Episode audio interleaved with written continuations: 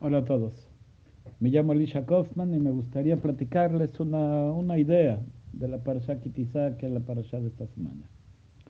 Uno de los episodios más sorprendentes de la historia de nuestro pueblo es el del becerro de oro.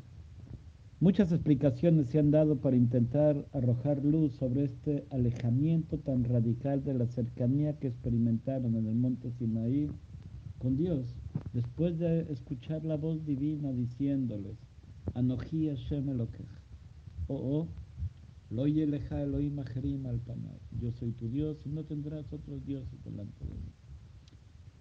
Pero apenas 40 días después de escuchar la voz divina prohibiéndoles la idolatría, parte del pueblo de Israel fue, por lo menos, cómplice pasivo de la fabricación y adoración de un becerro de oro.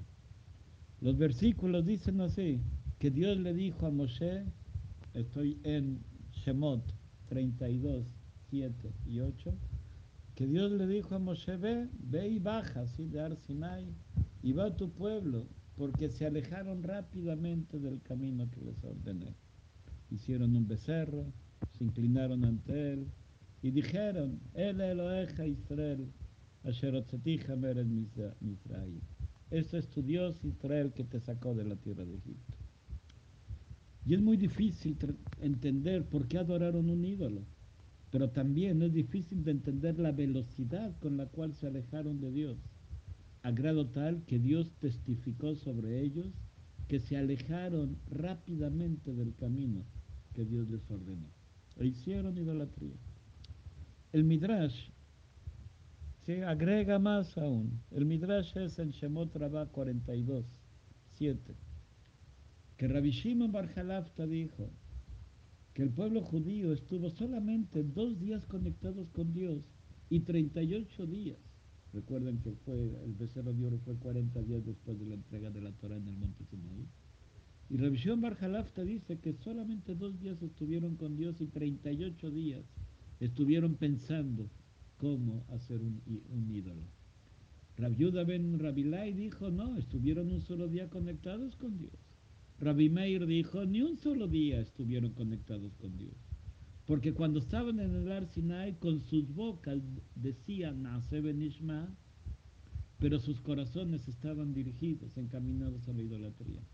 Tal como dicen los, los Pesukim en Teilim 78, 36 y 37.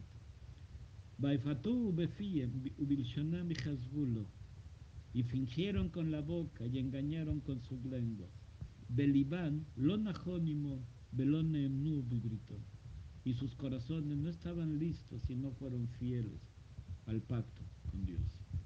Si este, estos pesukim en Tehilim los aplica Rabbi Meir para Arsinai. Es decir, dijeron Naseben Ishmael haciendo changuitos con los dedos.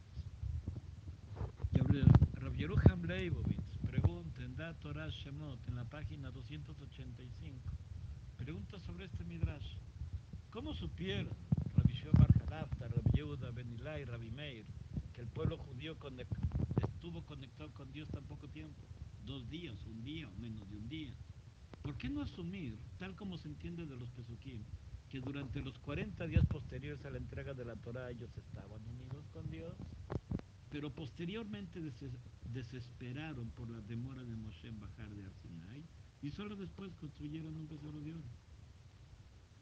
Rabbi responde que el criterio para saber qué tan bueno y verdadero es una mitzvah o una decisión o un personal, de cambio personal, es ver qué tan duradero es ese cambio. ¿Sí? Ese es el criterio para saber si algo es bueno y verdadero, si es que es duradero. Por ello, si su compromiso de cumplir la Torah les duró menos de 40 días, eso significa que su aceptación de la Torah nunca fue completa. Tal como lo dijo Rabbi Meir explícitamente, con sus bocas dijeron a Seben Nishma, pero sus corazones ya estaban pensando en cómo abandonar la Torah. La aplicación de esta idea es clara. En muchos momentos de la vida hemos tomado decisiones acerca de cómo mejorar algún aspecto de nuestras relaciones personales, cómo erradicar algún mal hábito o emprender un nuevo proyecto de mejoramiento personal. Y la mayoría de esos planes fracasan poco tiempo después de haber comenzado. En ocasiones fue porque las circunstancias en las que tomamos esas decisiones no fueron las adecuadas, o quizás faltó fuerza de voluntad, o quizás las tentaciones posteriores eran demasiado fuertes como para sobreponerse a ellas. Rav Yeruham Leibovitz señala otro factor adicional. En el mismo momento que tomamos la decisión, la tomamos con dudas. Nadie cambia personalmente con una decisión a medias. No es para menos. El humo, el fuego, los temblores de la tierra que acompañaron la entrega de la Torá pudieron haberlos inducido a aceptar la Torá y se sintieron obligados a aceptarla. Pero nunca estuvieron totalmente convencidos del enorme cambio en su vida. Y por eso es que el impacto de Mamá Sinai duró solamente 40 días. Es como casarse sabiendo que quizás me divorcie en, en algunos años. Si es así, el divorcio vendrá antes de lo que esperaba. O empezar una empresa sin estar convencido plenamente de la calidad del producto. O hacer aliá porque creo que es lo mejor. Si tan solo crees y no estás tan convencido, terminarás adelantando el vuelo de regreso.